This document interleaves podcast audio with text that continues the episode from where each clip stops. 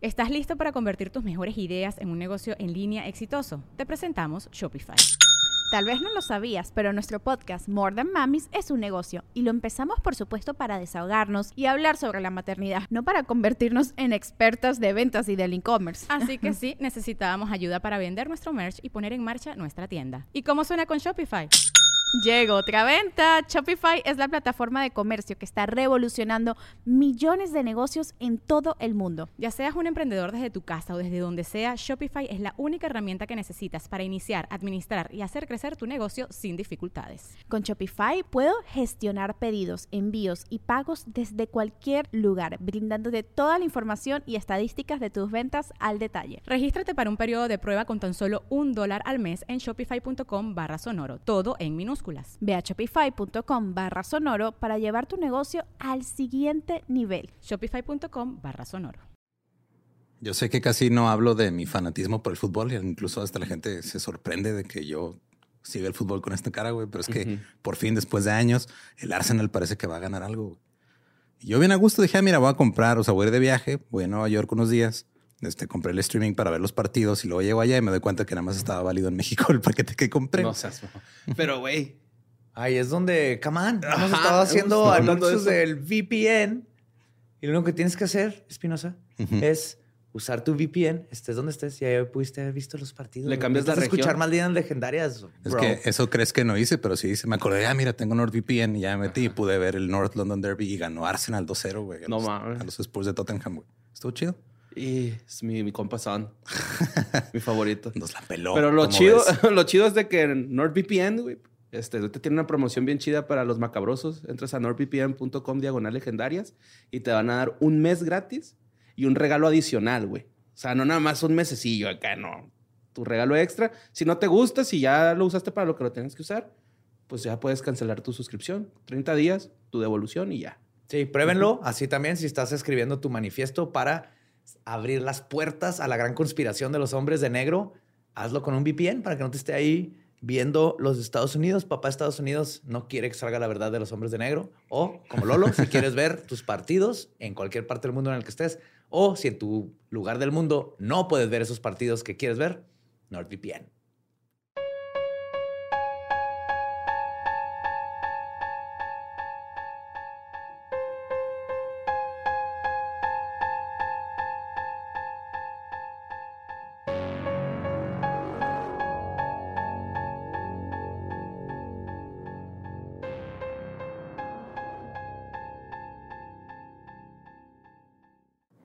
Estás escuchando Leyendas Legendarias, parte de Sonoro y Producciones sin Contexto. Bienvenidos a un episodio más. Eh, ¿Qué tranza? ¿Todo bien? Todo, excelente. El año va bien hasta donde. Hasta ahorita, sí, güey. Hasta donde sabemos. Mm. Digo, no es tan difícil después del año pasado, de que esté mejor que el pasado. Pero es muy pronto, es muy pronto llevamos como cinco, llevamos desde el 2016, güey, diciendo, no, este año que sigue, güey, va a estar mejor y no, güey. Fue como, sí, no es cuando todo valió, cuando se murió Bowie. Fue el 2016, ¿no? no, fue, fue el año pasado. No mames, no, en el 2016 se murió un chingo de gente famosa. Fue en el 16, sí, pero después que se murió, sí, cierto, no, más bien acaba de pasar el aniversario luctuoso. Pero sí, cuando, neta, güey, se murió Bowie y es cuando todo se puso raro, güey. Que no nomás es de que viruses y cosas así, es se siente raro, güey. Algo pasó. Bowie, gracias por haber mantenido congruente este mundo. Está bien bonito David Bowie. Sí. sí. ¿Vieron el video donde está con su hija tocando el piano que acaba de salir? Está bien bonito. Sí, güey. Y ahí viene la movie también, en el documental. Sí. Los dejamos con el episodio 203 que no tiene nada que ver con, David, Bowie. Bowie.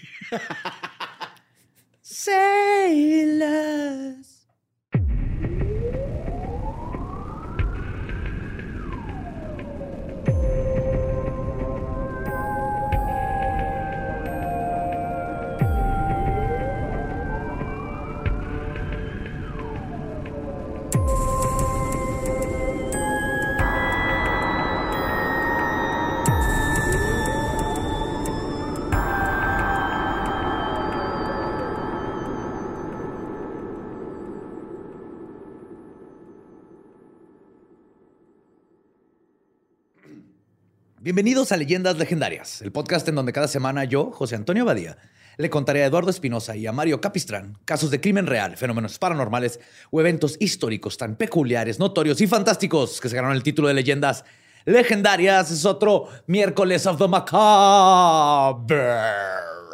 Y estoy aquí, como siempre, con, con Borre y Lolo. ¿Cómo están? Todo bien. A toda madre, güey. O un desmadre. La onda. Simón, todo chido. ¿Que Lolo comiste hot dogs en Nueva York? ¿Simón? ¿Le pusiste sauerkraut? No.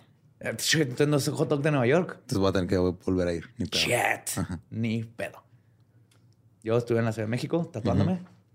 Haku, you rock. Si se quieren tatuar, busquen a Haku, H-A-H-A-K-U. Qué dolor, pero está quedando bien chingón.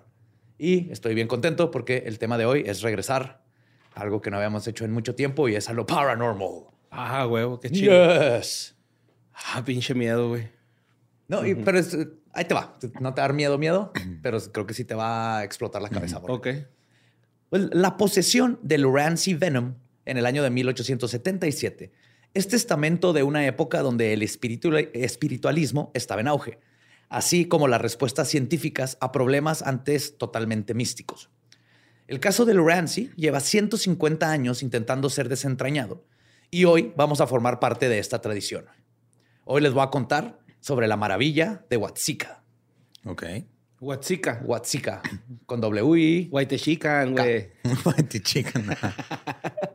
Sí, Huatzika Wonder. Si te fijas, a pesar de que es algo paranormal y así, como fue tratado desde un lado espiritu- espiritista, le pusieron la maravilla de Huatzeca, ¿no? Porque era, es algo maravilloso, no algo de que tenerle miedo. Todavía no entraba todo el, el pavor por estas cosas. Ya. Pues la fuente principal de este episodio viene de The Watsika Wonder del doctor E. Winchester Stevens, en donde en su portada describe este caso como, y cito, probablemente uno de los casos más notables del retorno y manifestación espiritual jamás investigado, autenticado ah, sí, por, por una multitud de personas. Una niña de 12 años, muerta y enterrada, se identifica a sí misma y vive por tres meses y diez días como la hija reconocida de sus padres. Después de leer esto dije, what the fuck, tengo que saber más de este tema. Y el libro lo pueden conseguir, está en for- eh, forgottenbooks.com o en Script. Ahí está completito. Pues este caso es interesante, no solo por la cantidad de testimonios y testigos y la calidad de sus investigadores, porque como mencioné, era un doctor, o sea, era un doctor de veras con los... Y era un doctor moderno. O sea, Ok. Él estaba viviendo ahí con los que te ponían sanguijuelas. Sí, ya se lavaba las manos y todo. Exactamente. Sí, que sí voy a hablar de sanguijuelas, pero, este, pero aparte, a diferencia, por ejemplo, de las, del caso de las hermanas Fox, que todavía no lo hacemos aquí, pero en el Dolop ya hablamos de ellas, que fueron estas hermanas que tenían sesiones espiritistas, pero después entre ellas mismas dijeron que todo era fake. Sí, ahí del pan. Sí. Simón. Y luego se empezaron a dedicar a, vender mota. güey. Ah, sí, productos de hemp. No mames. Pero a diferencia de las hermanas Fox, aquí nadie cobró un quinto por ver el espectáculo. Ok. nunca se ganó dinero. O sea, esto es importante que se tenga en mente porque a- alude a el, el por qué se inventarían todo esto. Y de hecho, todo lo contrario. Los testigos que llegaron a estar ahí, que eran numerosos, están ahí por chismosos, porque eran los vecinos Pues de sí, la güey, familia. No había tele, cabrón. No, güey, no, no. había nada que hacer. Era una niña güey. poseída en una ¿Quieres casa. ver a la niña poseída, güey? Simón, güey, no tengo nada más que hacer de aquí a marzo. Déjame. ya ordeñé a la vaca, güey. Ya no hay nada que hacer. ¿Cómo me puedo conseguir a Lupita? Llévala a ver a la niña poseída, güey, Sí, para que te güey. abrace, Uy, güey. Ah, güey, cuando se asusta la abrazas, güey. Le das la mano y dices, "Te va a estar bien. Y los padres, de hecho, estaban, como es de esperarse, preocupados por su hija. No la usaron así de que, hey, vengan a ver a la hija poseída. Les cobro un quinto. Sí, aquí está. ¡Uh! Pásenle, pásenle. Pues para empezar, el nombre de este caso viene de la localidad donde ocurrió. Watsika se encuentra en el condado de Iroquois, en Illinois. Se fundó formalmente. Illinois. Illinois. No, no, está, está muy cerca de ser muy funky ese condado. Ok. Sí. Se fundó formalmente en 1865, tan solo unos años antes de los acontecimientos en los que hoy este, nos vamos a concentrar. Era un pueblo que había absorbido a otros asentamientos circundantes y contaba con una población nada despreciable para la época de 1.500 personas. Es un chingo de gente, Es un chingo. güey. Un showcillo nomás ahí.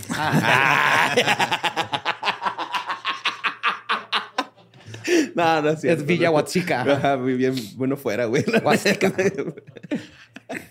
Pues entre estas 1500 estaba la familia con uno de los apellidos más chingones, Venom. Pero es con N-N-U. Venom. Venom. Venom. Ah, cabrón. Pero Venom, el. Ajá. I am Venom. El padre, Thomas Jefferson Venom, y la madre, Lurinda Jane Smith. Eran los meroneros. ¿Thomas Jefferson? Otro Thomas Jefferson. Otra Thomas Jefferson. Qué loco. Sí, habían apellidos bien vergas en esos tiempos, pero no habían muchos nombres, güey. sí, no sí, habían man. mucho, ¿verdad? o estaban bien raros, como este Lurinda. Venom. ¿Cómo? Lurinda. ¿Lurinda? Y ahorita te digo los demás nombres. Yuya Lurinda, ¿no? Sí. Ellos eran devotos metodistas y se habían casado en 1855 y tuvieron siete hijos. En orden eran Florence Isobel, Isabel. Ajá. Como Isabel, pero mal escrito. pero- ajá, Henry, Emma, Mary Lurancy, que es con la que vamos a, central, Lurancy. Lurancy, que le decían Rancy, Ok. como Nancy, pero con R, Rancy. Por rancia. Laura, Sheila y Frank Venom. Al parecer, solo cuatro de estos niños Venom llegarían, llegaron a la adultez, güey, Ay, que pues era normal, ¿no? pues sí. En estos tiempos. Pero ay, Sí, sí es triste. como camada, ¿va? los tienen así. un Chingo. eh, Cómete a tu hermanito, así. No, no hay que enterrarlo, cómetelo. Mamá de mi hermanito es que me estresé y me lo comí. No mames, ¿quién se comió la placenta? Así. La estaba guardando para el pastel. Comiendo por la depresión postparto.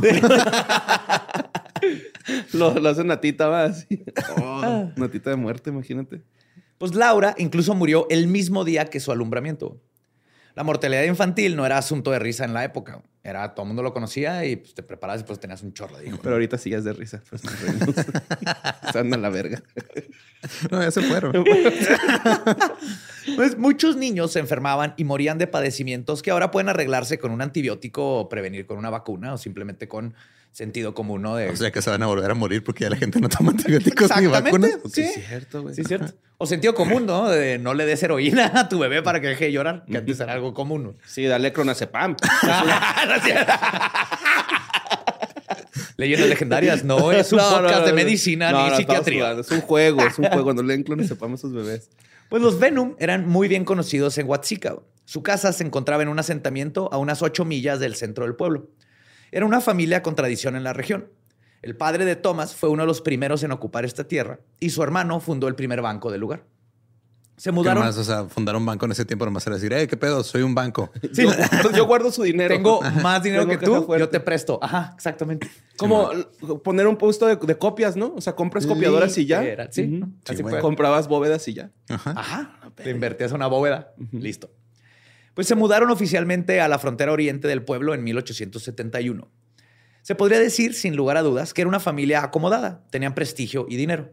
Y todo parecía ser bastante ideal hasta que llegó el mes de julio de 1877. Para este punto, Lorancy, o Rancy, tenía 13 años en ese entonces. Acaba de cumplirlos en abril y parecía ser una niña normal. Fuera de que eras muy seria y educada, así medio retacada, era una niña perfectamente normal. Aún jugaba con sus hermanos, sobre todo con Emma, que tenía 15, y con el pequeño Sheila, que tenía apenas 8. Entonces Rancy tenía un carácter alegre y quizás un poco atrabancado, pero como les digo, era una niña dulce y tranquila para su época.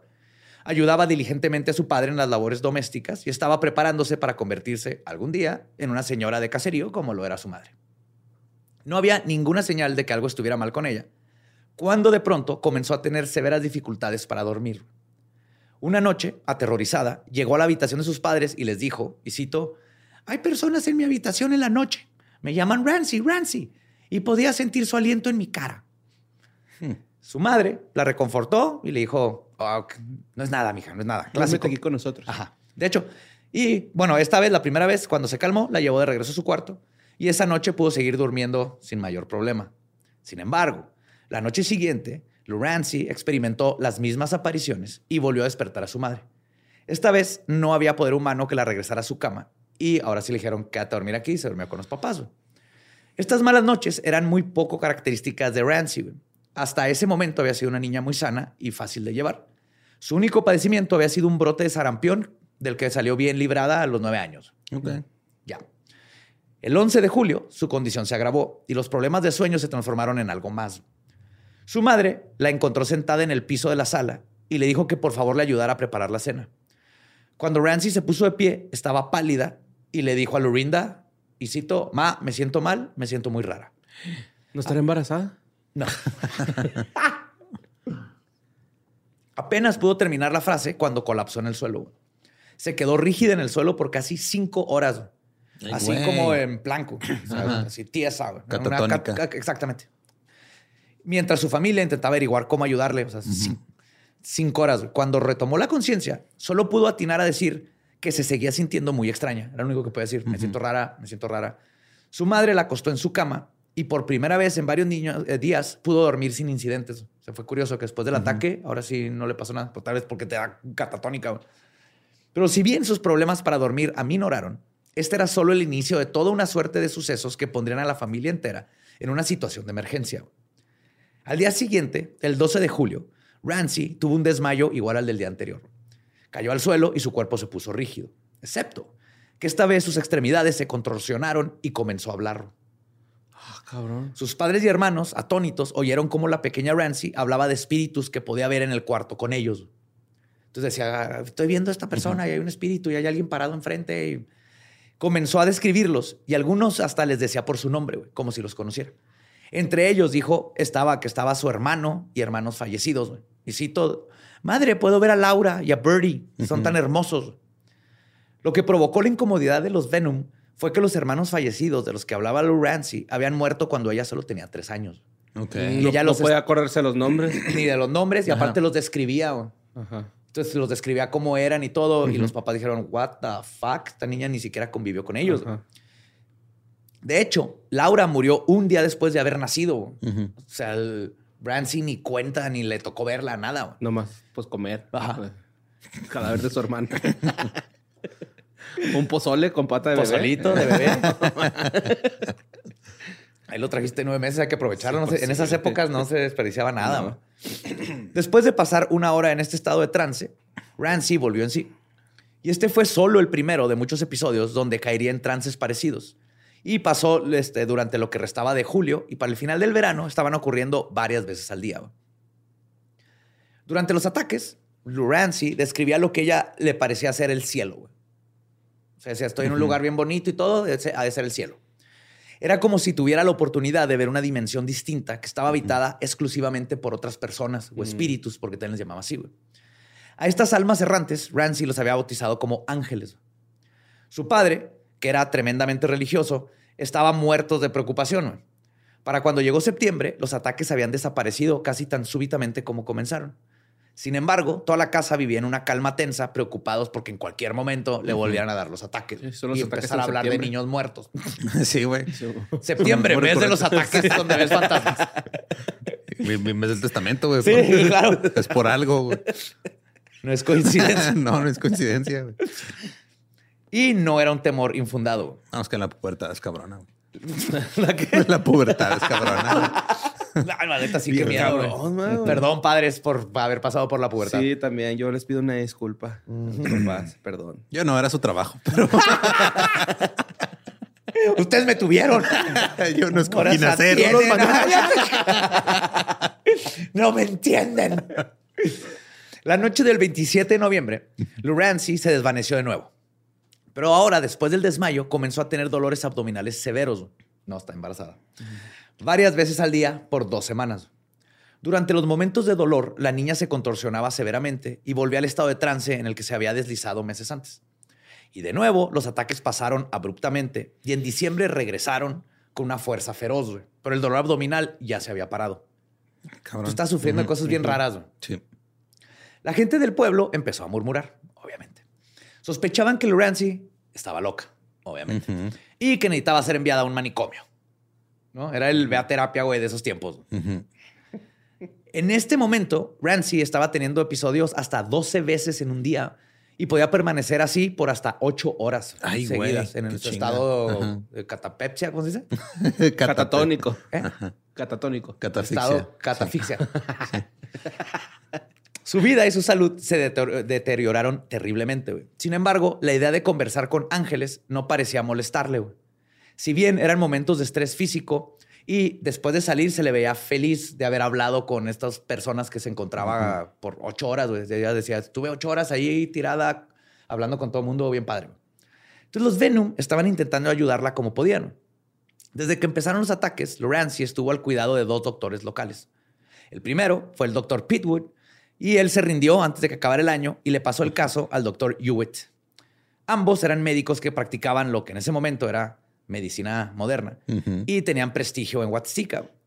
Cuando ninguno logró siquiera entender qué padecimiento quejaba a Lurancy, le sugirieron a la familia que le internaran en el hospital psiquiátrico. Mm. Claro. ¿no? en esos tiempos era, está loca. ¿No quiere batallar?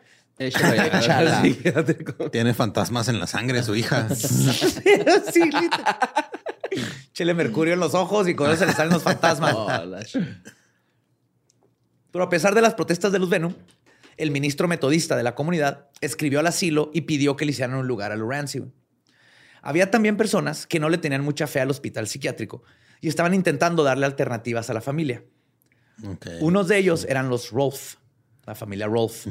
Ellos también vivían en Huatzica y eran espiritualistas. No, mira, traemos un huevo y un cilantro y se lo pasamos por, encima y va a quedar como nueva, ¿eh? Y después nos hacemos un clamatito bien chingón para curarnos esta cruda.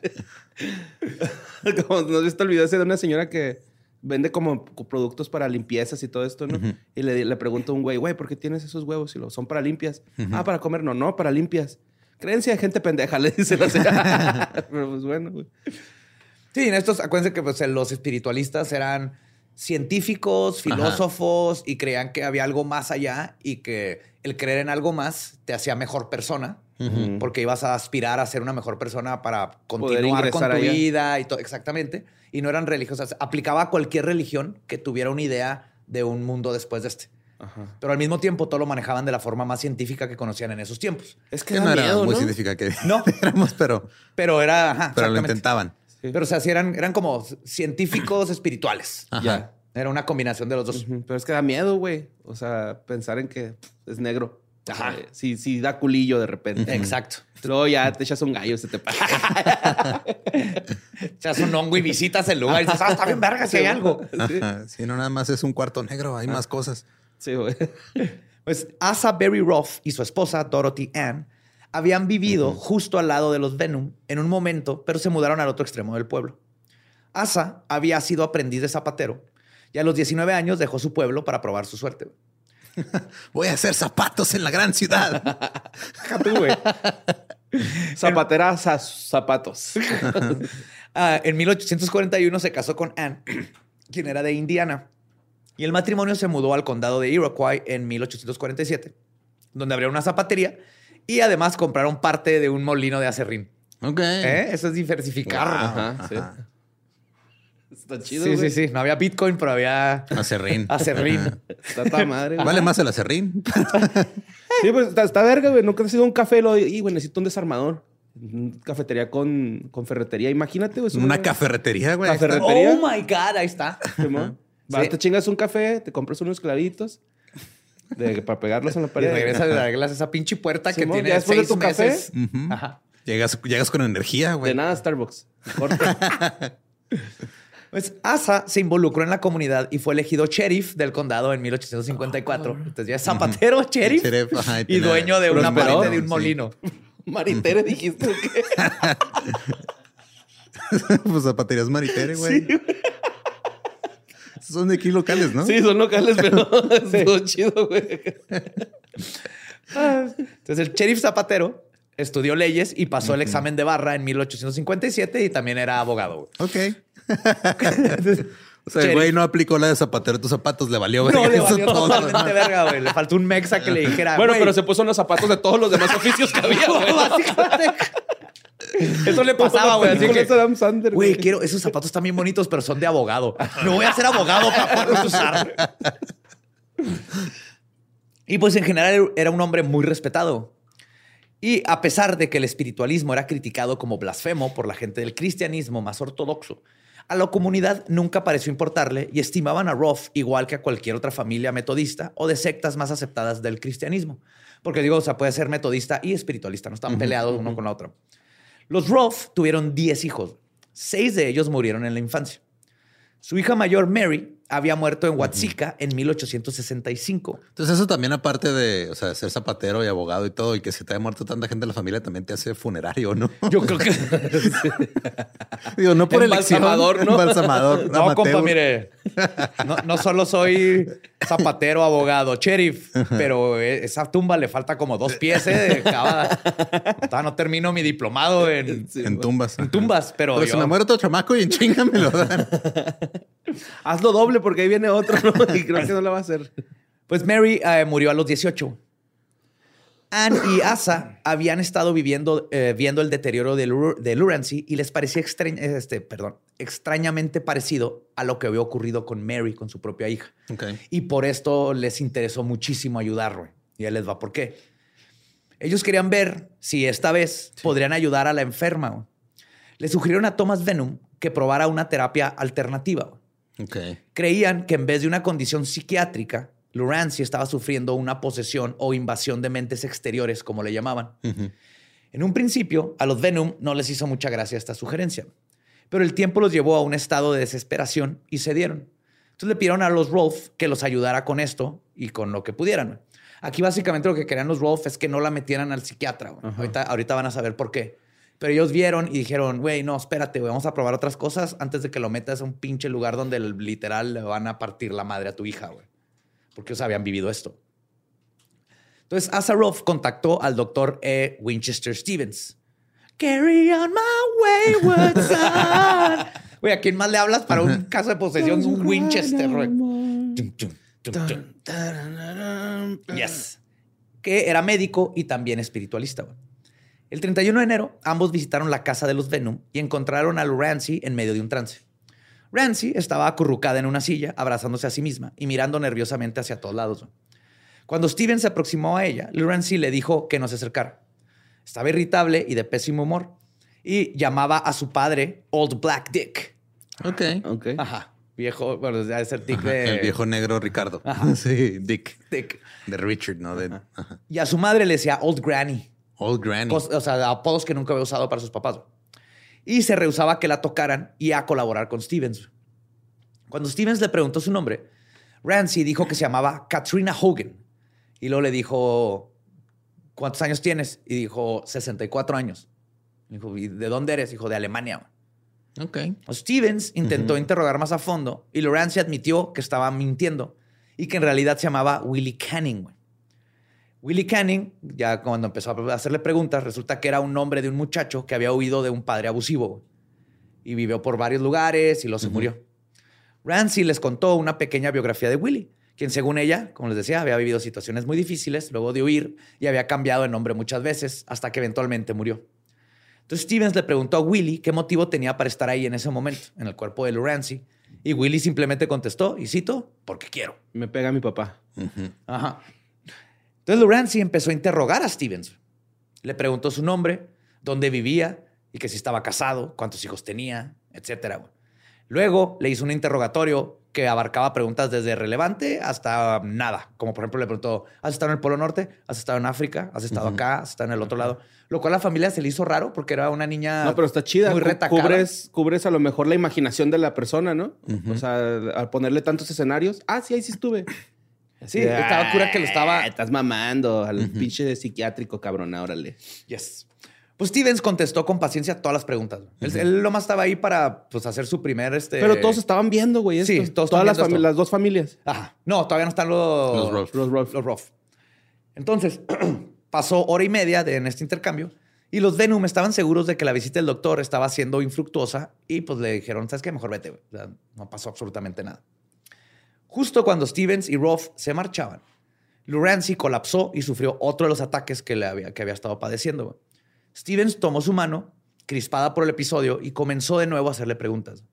Entonces Lurancy le contestó de muy buena gana y le dijo que en ese momento se encontraba en el cielo. Como que estaba teniendo un viaje astral, haz de cuenta, pero podía comunicarse, un viajezote de ácido.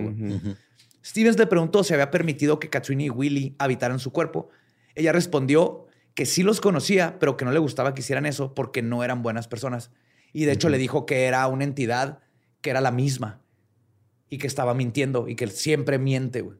Ok. Simón.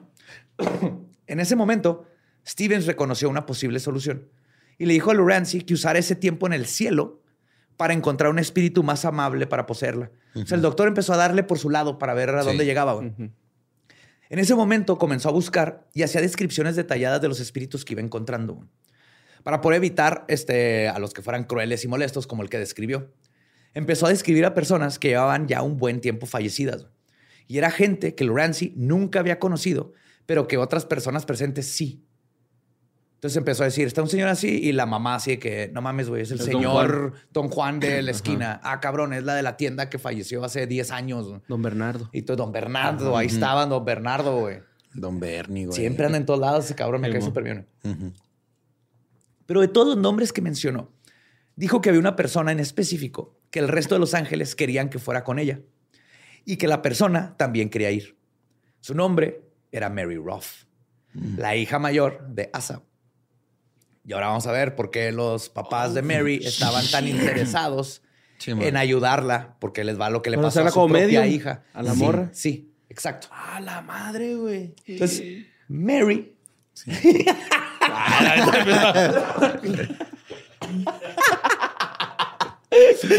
Está la mesa así.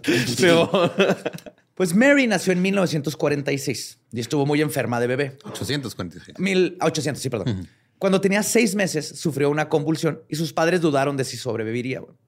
Durante toda su infancia, continuó sufriendo ataques parecidos a los de Lurancy con frecuencia, cada tres a cinco semanas. Cuando cumplió 10 años, los episodios se hicieron más frecuentes y a veces se, pre- se presentaban en racimos que duraban días. Hasta que eran tantos los ataques que se desmayaba y luego despertaba y por fin tenía un breve momento de descanso, puede ser unos días, una semana, y luego le volvían los ataques. Ok. Su mala salud la había llevado a tener un carácter algo sombrío. Sin, o sea, se hizo Wednesday. güey. Pues No se palidió, ¿no? Se, Ajá. se Se puso palidió. Le dieron un corderito, güey, para que se alivianara, pero No, no se alivianó. no se alivianó. Sin embargo, tenía una vida normal cuando no estaba sufriendo los ataques. Estudiaba música y era una chica brillante que estaba muy adelantada a su educación. Era Wednesday. güey. Sus padres intentaron hacer algo para resolver su condición. Incluso tuvo un mes de hidroterapia en el manicomio Peoria, que por hidroterapia no es nada que ver con lo que te hacen ahorita como a los deportistas. Hidroterapia en un manicomio era te metían en una tina con una cuero que te tapaba todo el cuerpo menos la cabeza y luego le echaban hielo, te metían en agua, Agua heladísima y luego después en, agua hirviendo, heladísima, hirviendo, heladísima, hirviendo. Esa era la terapia. Y esto le pasó cuando ya tenía 15 años. Y a pesar de los... Sí, eres un caldo, eres un smoothie. Eres un caldo, eres un smoothie. Y nadie puede explicarlo, pero esta terapia no funcionó. güey. Qué raro. Qué raro, ¿verdad? Ajá. Pero ¿por qué sí se funcionó con otras personas? Y Mary mostraba poco o nula mejoría y luego empezó a quejarse de un, y cito, bulto de dolor en su cabeza. Como que tenía migraña o algo Ajá. donde le- le- había específicamente en un No, y aparte los cambios de temperatura, ¿no? Si, si aume- aumentan la presión sanguínea, güey, entonces... No podemos saber si justo exactamente lo- ese cambio del shock te dan dolor de cabeza. Ajá. ajá. Aunado a la terapia de agua, para tratar el síntoma también le ponían sanguijuelas vivas en las sienes. ¡Ah! Porque los doctores decían que así le iban a aliviar la presión y le iban a quitar los dolores de cabeza. Claro. Curiosamente, y porque Mary es fucking Wednesday, güey. A Mary le gustó la sensación de tener sanguijuelas. Y entonces ella misma empezó a criar sus sanguijuelitas que tenía en su casa y ella misma se las ponía, güey. Y las tenía como mascotas. Pues a pesar de que le gustara, las sangrías no parecían ser efectivas en lo absoluto para aliviar su condición y los ataques continuaron.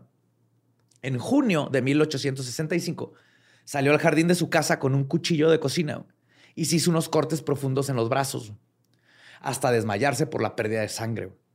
Su salud había destruido su calidad de vida y ya para ese punto prefería morirse.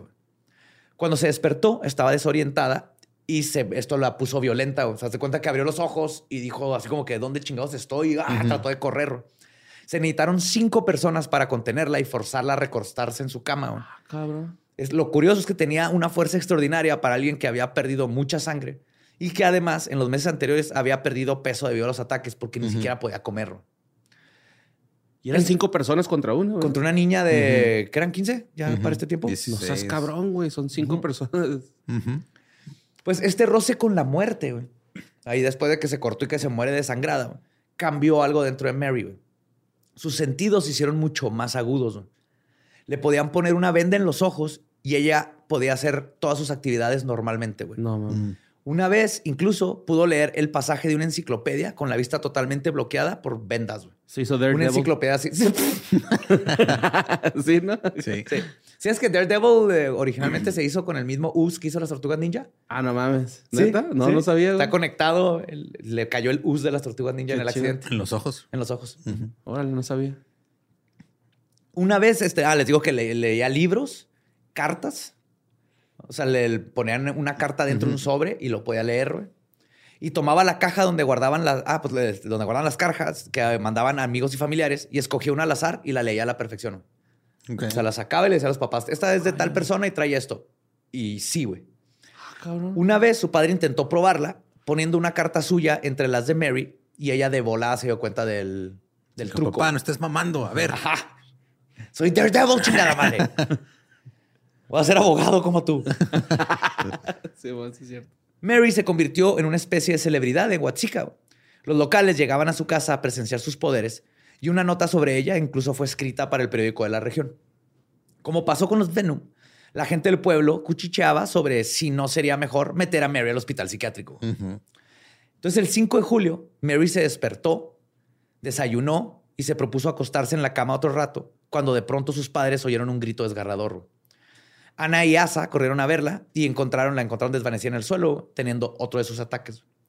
Y este sería el último. Cuando no recobró la conciencia, la llevaron al hospital psiquiátrico y murió ahí en ese hospital en una cama. mamón. Y este era el motivo por el cual los Roth habían insistido en ayudar a Lorenzi, porque querían ver si podían salvar al menos a una niña con el padecimiento de su hija, sin tener, porque ellos sabían que lo que le habían hecho en el manicomio no le ayudó nada, o al contrario, la hizo miserable. Entonces, por eso ellos estaban tan comprometidos en, güey, pasamos por algo muy similar. Nomás queremos ayudarte antes de que la vas a meter a ese pinche Necesita infierno, güey". atención, ¿no? Acá. Pobrecilla, güey. Sí. Pues También como... que metiche los Rolf, ¿eh? O sea. sí. Pues Proyectándose en otra familia acá. sí. Pues como un espiritualista, la posibilidad de volver a hablar con Mary llenaban la esperanza de Asa. O sea, cuando Asa supo de que uh, este, Ramsey dijo que Mary le había dicho. Ah, y para empezar, o sea, tenían como 20 este, años de diferencia. O sea, el Blue Ramsey no tenía ni, ni idea de la existencia de Mary. No le ha tocado en lo absoluto y vivían como a 70 millas de distancia. No era como que eran sus vecinos. A norte. No sé si era de sur a norte, pero... Pero sí, o sea, de punta a punta. O sea, pues. el punto es que Lurancy no pudo haber sacado el nombre de Mary nomás porque eran vecinos o algo así, o ya ni le tocó nada de esta época. Pero cuando- Lurancy mencionó su nombre, antes de que cualquiera pudiese hacer nada, Rolf de inmediato le contestó, sí, ven. Al día siguiente, Thomas Venom le apare- se apareció afuera de la oficina de Asa Rolf. No sé si era la oficina de zapatero, de abogado, de... Era la, Todo en uno. Sí. era la misma oficina, nomás le cambiaba. Según el horario le cambiaba el. Se cambiaba de el sombrerito. Sí, se ponía los zapatos. ¿Está el abogado? No, ahorita estoy zapatero. Y Asaroff le dijo este, que aparentemente Mary sí se había aparecido. Y le dijo, si se apareció, puedes venir a mi casa. O sea, dile a Mary que si quiere a mi casa. Y vengan, traigan a su hija a mi casa. Díganle, Mary, Mary sabe dónde está todo. Y yo creo que eso le puede ayudar a su hija. Entonces Venom dijo que el Ramsey había estado hablando sin parar sobre ver a sus padres, o sea, a, a lo- a los Ruff, y que quería volver a casa. Entonces no reconocía a nadie de la familia Venom ni la casa misma. Se perdía, o sea, era otra persona, güey, de repente. Entonces este comportamiento duró una semana hasta que Asa y su hija mayor, llamada Minerva, fueron a verla, porque no la habían llevado todavía. Y al verlos aproximarse, Lucy gritó, y cito, ahí vienen mi padre y mi hermana Nervy. Espérate, entonces, ¿quién se murió? Mary. Mary. Ah, ok.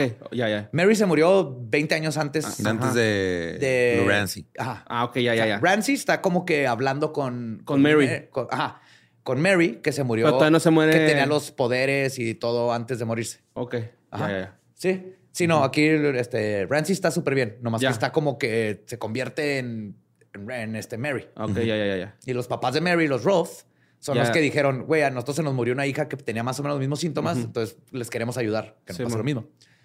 Entonces, aquí está en curioso porque Mary le decía Nervia a Minerva cuando era niña, mucho antes de que el Ramsey siquiera hubiese nacido, y era un apodo como de hermanitas. Entonces llegaron y pasaron la tarde juntos, pero cuando se fueron, Lurancy se soltó a llorar pidiendo que por favor la dejaran volver a su casa.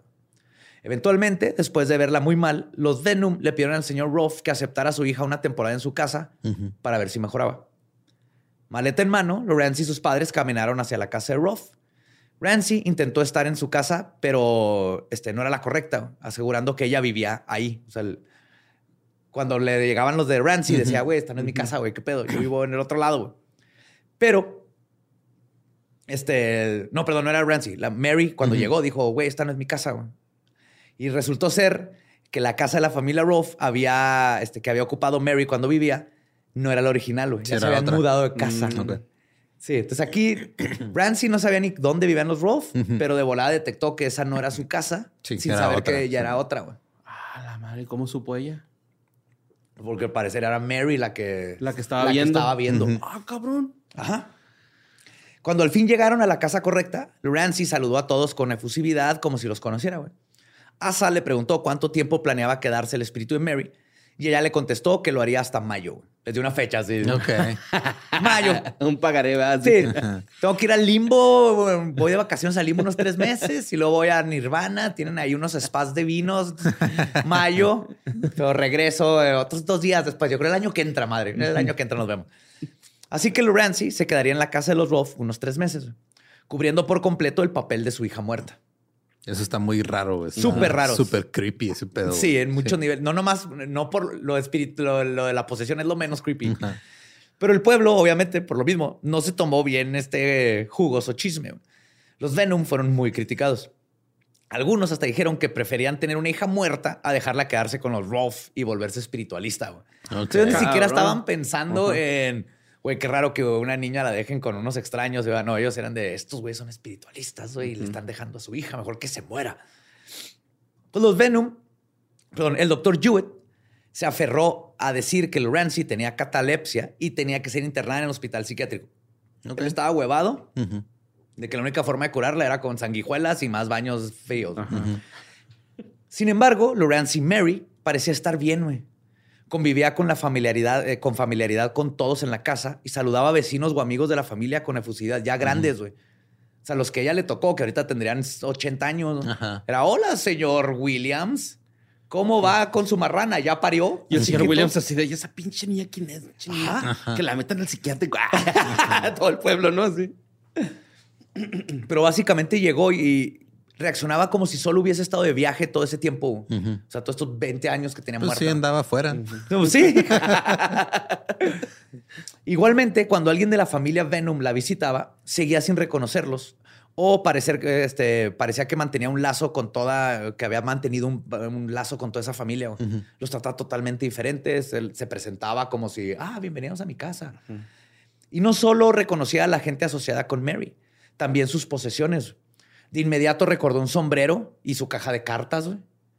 Y fue así de que, ah, mi sombrero favorito está acá. Y fue a donde estaba el sombrero, La caja de cartas, ah, mira, son las que yo leía.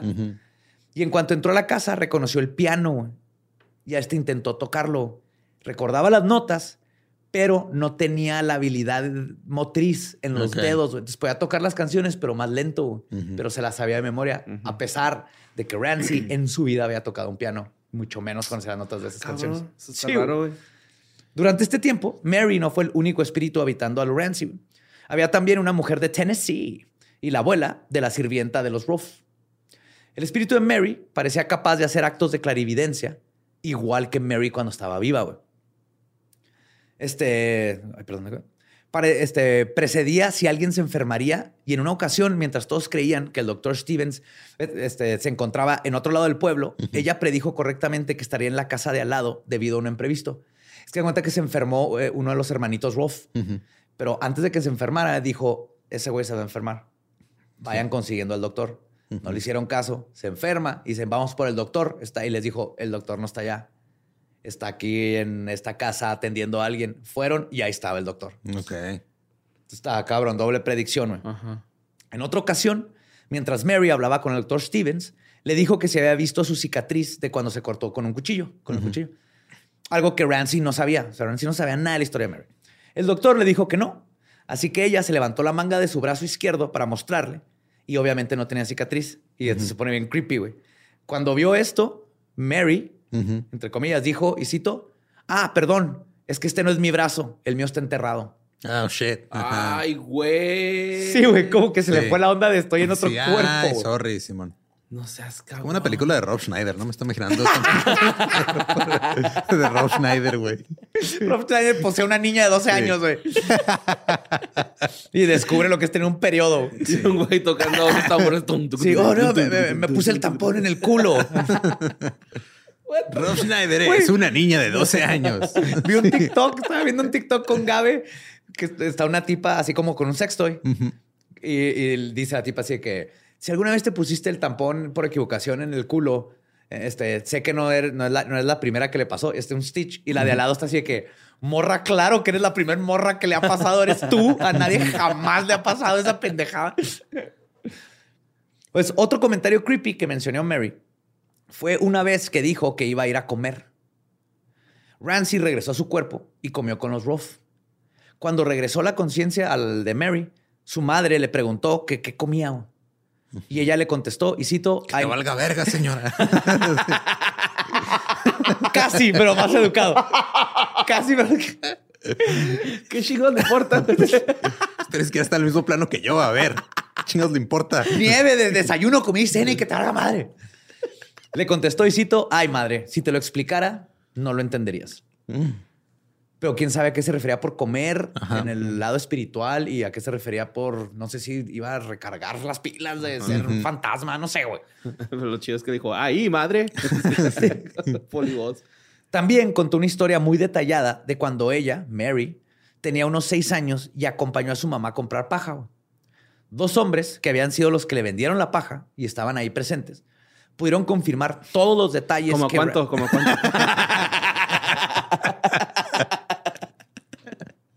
¿Cómo cuánto la venden esos vatos? Pero pudieron confirmar todos los detalles que Ramsey estaba comentando. Que era algo súper random de la vida de seis años de la otra chavita. Otro este, que pasó es que Mary, este, perdón, no, que Mary mantuvo su palabra. Y el 19 de mayo dejó unos días el cuerpo de Ramsey, quien al fin pudo hablar con su madre. güey. Entonces volvió el 21 de mayo dispuesta a, ahora sí, despedirse de toda su familia. güey. Oh, shit. Sí, entonces pasaron Ajá. los tres meses y tantos días. y dijo, ahora sí, shh, voy a mi Airbnb allá en Nirvana. Bye. No mames. Entonces el 21 de mayo vuelve dispuesta a ahora sí despedirse de todos y decirle, ¿saben qué? Estuvo chido, pero Sí, gracias, pero ya me tengo que ir. tengo que move on. Ajá. Sí. Ese día caminó a casa de los Venom del brazo de su hermana Minerva. güey. En el trayecto parecía cambiar de Mary a Lurancy hasta que al acercarse más a la casa, Mary ya se había ido por completo. Espérate, estoy agarrando señal, carnal. Sí, mo. Eh, el otro día vi una movie que se parece a esa madre. que se ¿Sí? llama- Pues, no se llama Possession porque hay una que se llama Possession que está basada en esto. A lo mejor, quién sabe. Sí, pero a ver si hecho así. A ver, Mary, Lurancy, levanta el brazo, güey, levanta el brazo, me estás perdiendo. A ver si agarra señal. Pues lo único que Lurancy dijo al respecto de esos meses es que se sentía como si hubiese estado dormida todo ese rato. Ok. O sea, es como un Billy Milligan paranormal. Ajá. Lo cierto es que después de la posesión de Mary, Lurancy no volvió a comunicarse con los ángeles con el fervor, fervor con lo que lo había estado haciendo antes. Lurancy, de hecho, vivió una vida bastante normal a partir de ese momento. Se casó en 1882 y después de unos años de matrimonio se mudó a Kansas con su nueva familia. Eh, clásico. huevo. God damn it. Y este, lo curioso es que se curó completamente güey, Ok. después de esto. Una vez que se fue Mary, no volvió a tener epilepsia, no volvió a tener dolores, no volvió a tener absolutamente nada. güey. O sea, el pedo era Mary, güey. Encontró este, alguien en cómo meterse y luego ya. Le arregló desde adentro, güey. Ahí Sí, le cambió los fusibles. Yep. A lo mejor le comió la enfermedad, ¿no? A eso se refería. ¿Quién sabe? Oh, shit. Como sanguijuela. Se alimentaba así del... Wow. Se llama Midnight Special, la película que les digo, Ah, ok. del 2016. Pues, ¿dónde me quedé? Ah, sí. Se fue a Kansas con su nueva familia, güey. Kansas. Kansas. Tuvo 12 hijos, nueve de los cuales llegaron a la adultez. Ramsey dijo que cuando tuvo a sus hijos, este, Lou Rancy, que Rancy dijo que cuando tuvo sus hijos, Mary habitaba su cuerpo, que es que la volvió a ver. Habitaba su cuerpo y gracias a eso tuvo parto sin dolor. ¿Qué, qué vergas. Se disasociaba, se iba, estaba Mary y ella nomás regresaba. ¡Ah, ya tengo un bebé! ¡Woo! Como para viajar, ¿no? Ajá. Así de. Como si se metiera ketamina, güey. Así que yo no estoy aquí. Yo no estoy aquí. Allá sale el bebé, regreso. Tutururu. Pues Rancy vivió hasta los 87 años y falleció en 1952. Damn. Ya sin volver a tener ni un solo síntoma de la enfermedad que la estuvo plagando. güey. Y luego cuando se unió a Transplant. Ah, me lo estaba guardando desde hace un chingo, güey. Desde hace un chingo, güey. me lo estaba- Para que le entendieran dos personas. Sí, no le haces, no le haces. Esas dos personas son punks. Pues estaba retirada en Long Beach, California, con muchos nietos y una larga vida detrás de ella y una gran historia. güey. Pues ya en el 52, güey, todavía existía. Y podemos especular mucho sobre la posible explicación de lo que pasó con Rancy. Existe la posibilidad de que sufriera alguna clase de mal psicológico, obviamente, que se viera disminuido por el cambio del ambiente o incluso la sugestión. Y es fácil acusar a los Rolf de manipular a una niña impresionable a actuar como su hija muerta. Que le estuvieran alimentando cierta información mientras está en la casa y este, estas cosas. Pero no hay una manera definitiva de explicar de dónde venía todo el conocimiento de Rancy que tenía sobre la vida de Mary. güey. O sea, es- uno dice es que pues, es poco lógico que los papás dijeran, "Ah, cuate cuando a los seis años fuimos por paja y esto, y le dieran tantos Sí, man. detalles y lo repitiera. Pero al mismo tiempo, no podemos comprobar que sí fue así y que no le hayan dicho y alimentado con muchas cosas. Pero hay muchos detalles que contaba de gente extraña que nomás estuvo ella con la otra persona y le contaba detalles donde no estaban los papás. Entonces no había forma de que los papás le hayan como inducido a esa memoria. ¿no? Ujú. Entonces, por eso este caso es tan interesante y no se ha resuelto. Sin embargo, hay algo bello en pensar que una chica que tuvo una vida difícil y una muerte temprana tuvo unos momentos más con las personas que amaba, aunque haya sido todo imaginado, y que a su paso pudo ayudar a otra chica en una situación difícil. Que en una dimensión espiritual, donde se tiene acceso al pasado y al futuro, donde puede conocerse todo, lo que alguien quiere hacer es volver a abrazar a sus padres, es una noción que muchas culturas siguen, ¿no? Y es algo que muchas personas quieren tener. Que al mismo tiempo eso nos lleva a que también puede ser una familia que está desesperada por volver a ver A su a hija. su hija güey, y que sin, pudo, pudo haber sido sin querer que manipularon a, a, este, a Rancy. Es que sigue estando bien creepy. Así de, oye, préstame a tu hija unos meses porque. Porque es mi hija. dice que- Para usarla que de walkie-talkie, güey. ¡Sí, es cierto! O ponle un hilito a la tumba de Mary, güey. así, güey. Walkie-talkie paranormal, güey. Sí. Oye, Mary, ¿me quieres? Sí, padre, sí. Cambio. Cambio. Sí. Aquí, pequeño cordero, ¿me copias al negro? Así. Little Black Dick, Little Black Dick. Con negro, cambio. Wow, está cabrón. Sí, pero si suspendemos la credulidad y asumimos que este caso es real, nos arroja cosas muy interesantes sobre la naturaleza de la conciencia. Podríamos especular, ¿no? Si en realidad Lorenzi podía conectarse, vamos a llamarlo así, con otras conciencias y manifestarlas, podríamos especular que como un radio, su cerebro, posiblemente a causa de su padecimiento no diagnosticado, fue capaz de cambiar de estación, por decirlo de una manera, Ujú. o sea, moverle a otra estación de radio. Sí, agarrar la señal de Mary. Exacto, y recibir memorias de otras personas. Y lo que tendría eh, no, pues, sentido, vamos, estamos este, especulando del, ya del lado fantasmal, fantasmagórico. Mary coincide que tenía estos poderes antes de morir y tal vez también por su enfermedad su cerebro algo tenía ahí un glitch que le hacía como poder, no sé, las frecuencias de su cerebro salían de una forma no, no que cualquier persona puede tener y por eso no es tan común este fenómeno, que pasarán dos personas que sufren de un padecimiento que eso las conectó de cierta manera. Pero esto sería no muy diferente a cuando te conectas a- o accedes a tu computadora por la nube. La parte física de tu PC está en un lugar, pero puedes ac- accesar a ella, digamos, desde tu celular, ¿no? Pero digamos que por un glitch, tu cel se conecta a otra computadora de la red y ahora tienes acceso a toda la información de otra computadora. Entonces, ahora bien, que si el cerebro humano tiene esta capacidad de accesar otras frecuencias, otras personalidades, otras vidas, y no tiene que ver con el alma, sino con la, la conciencia, ¿no? O sea, cada vez que piensas algo salen frecuencias y, y en tu cerebro son, son impulsos eléctricos y pueden estar ahí afuera, como las ondas de radio que están por todos lados atravesándonos y las de Wi-Fi y todo. Y bajo estas circunstancias logra conectarse a los residuos de las frecuencias de las conciencias de otras personas. Es como si de repente nos podemos conectar al Wi-Fi que anda por aquí, güey. Y dices, ah, cabrón, y te llega un artículo de Wikipedia de la nada, güey. No es O que el todo el porno que ve Ram cuando no, No, estamos. No, seas cabrón.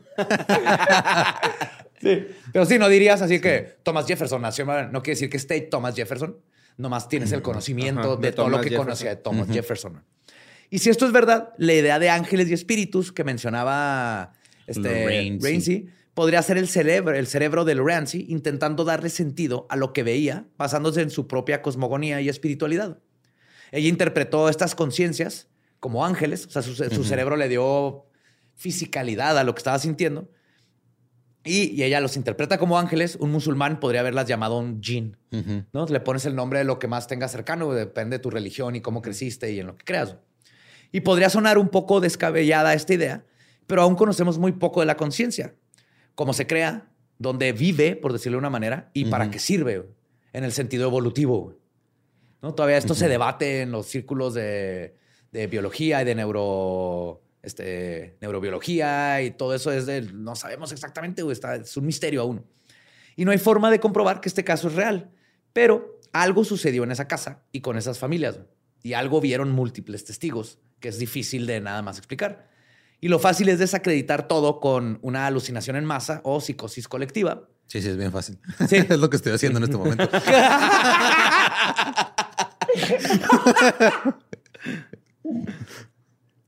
Y es fácil porque la alternativa abre las puertas a un potencial desconocido y algo aterrador sobre lo que es nuestra mente y lo que existe allá afuera, ¿no? De que, oh shit, como que podía tener un tumor en la cabeza y con eso va a empezar a ver este, los, a mis abuelos y me va a seguir regañando mi abuela porque no me gustaba su pastel. No es cierto, a mí todos los pasteles de mi abuela me gustaban. Era un No, ejemplo nada más. ¿Qué, te va, qué va a decir de ti ahora?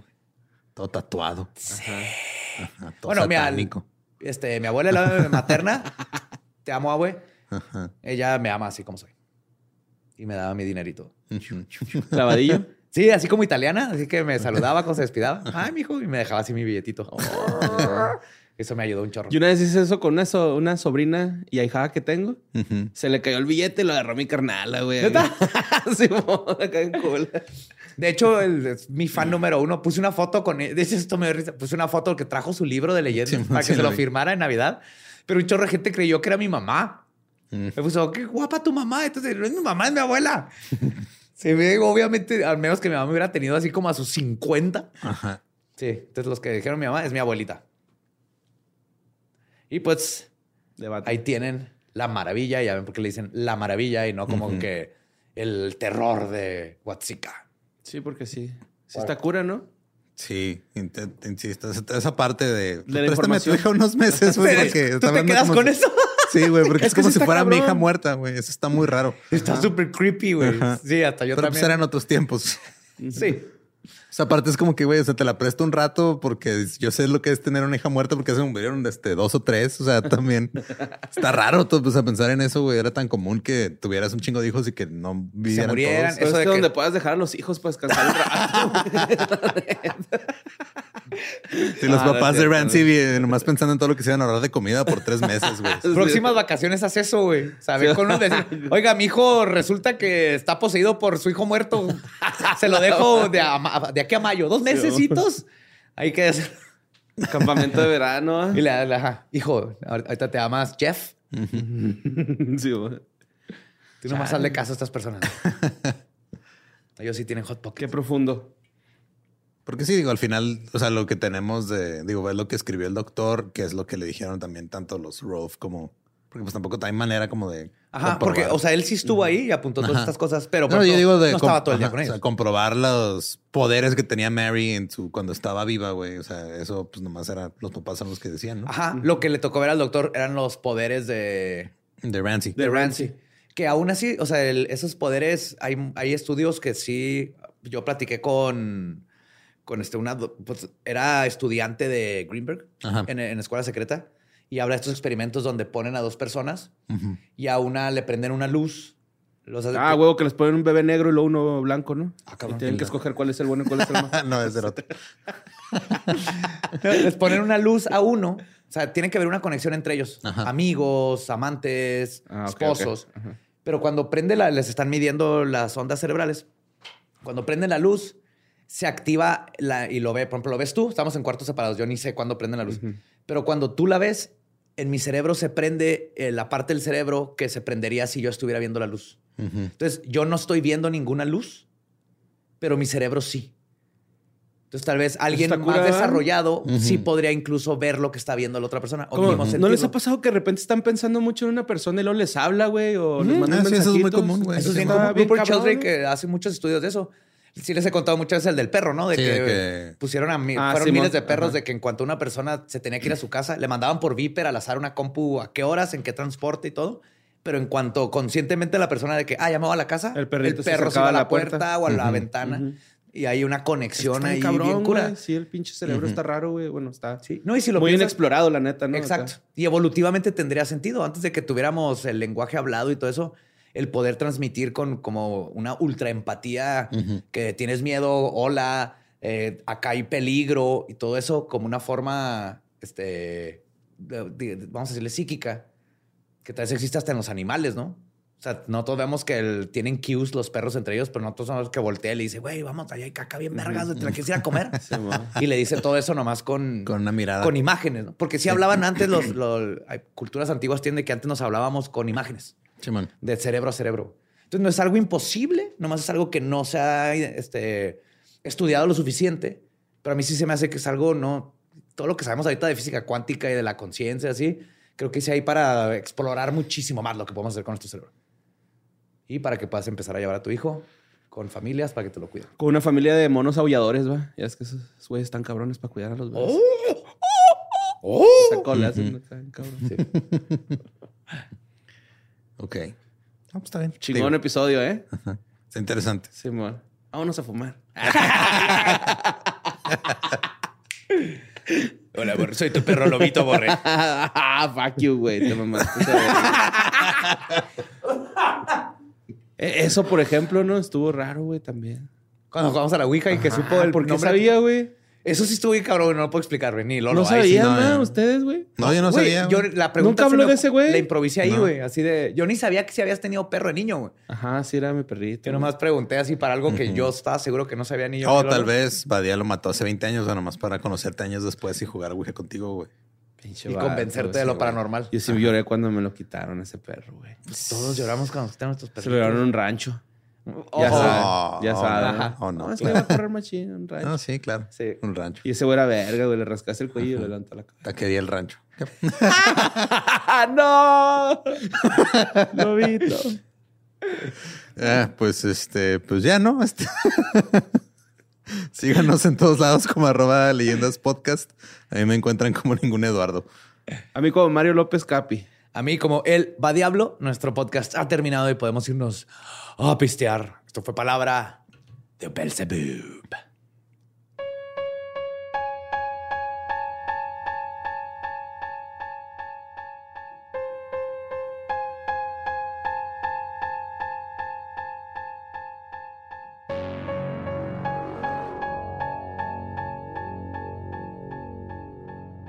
Fue la maravilla de Huastequi. Un caso bonito de posesión. Ya ven, no todo tiene que ser demonios. No tiene que ser demonios cuando algo más controla tu cuerpo. Es otro plano. Aunque no sé si está mejor que te posee un demonio que te posea un adolescente, güey, con superpoderes. es casi lo mismo. o sea, no, Poseí un X-Men, güey. y ni No, siquiera uno de los chidos, uno de los extras así. de Poderes de relleno que nomás sirven para una escena, güey. Como los que tienen que rescatar cuando desmadran la mansión, va, güey. o como Jubilee, güey, que aventaba. Este, Está en culera esa morra, sí, güey. güey. Avienta fuegos artificiales, Está bien culerote, güey. O sea, está bien verga si es, no sé, Navidad, güey, y no compraste y el 4 de julio. Y aparte su outfit, güey, estaba culero. Yo es, me que es, de acuerdo. los- es- es una hija de los noventas, güey. En los noventas estaba chingón. ¿Cómo, ¿Se acuerdan de que, que en el Burger King, güey, había un, un monito que tenía unos lentes 3D, güey? Güey, ese güey yo lo tengo bien presente, güey, así. ¿Lentes 3D? Sí, güey. ¿Y Y un hacía? mohawk amarillo o un pinche peinado Ya así, sé quién. rubio, güey. Sí, rubio. Ya sé quién, no. Pues nomás era así, va, tenemos que hacer algo para los chavos. Sí, güey. vergas, Para los Sí, es que no me niños que creen que es cool. Este güey que avienta pinches cohetes, güey. Fuegos artificiales, Está, güey. está cancelado ahorita, güey, porque espanta a los perritos, güey. Sí, la verga. Sí, bye, you believe. Sí, güey, ya no funcionas, güey, en el Ay, güey. 2023.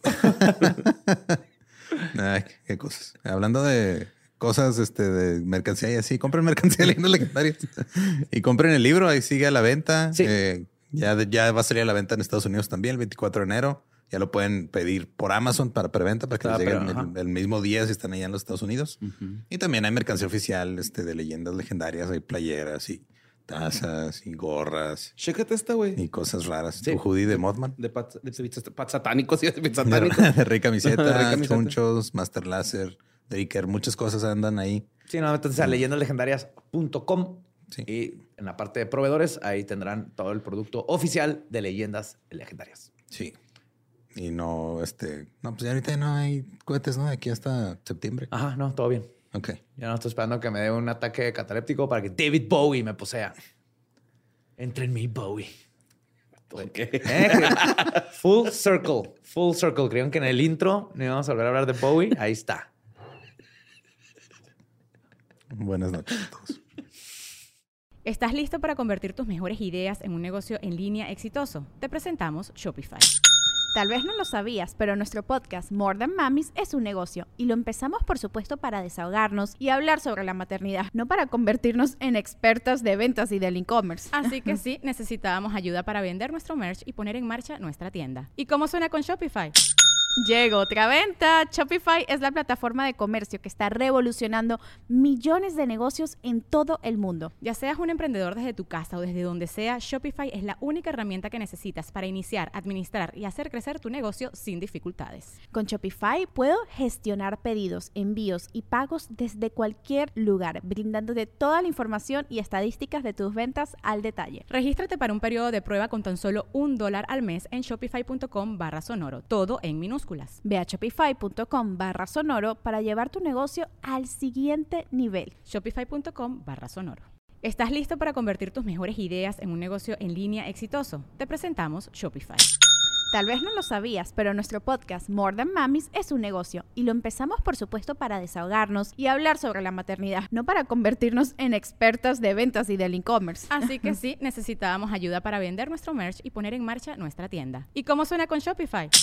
Llega otra venta. Shopify es la plataforma de comercio que está revolucionando millones de negocios en todo el mundo. Ya seas un emprendedor desde tu casa o desde donde sea, Shopify es la única herramienta que necesitas para iniciar, administrar y hacer crecer tu negocio sin dificultades. Con Shopify puedo gestionar pedidos, envíos y pagos desde cualquier lugar, brindándote toda la información y estadísticas de tus ventas al detalle. Regístrate para un periodo de prueba con tan solo un dólar al mes en shopify.com barra sonoro, todo en minúsculas. Ve a shopify.com barra sonoro para llevar tu negocio al siguiente nivel. Shopify.com barra sonoro.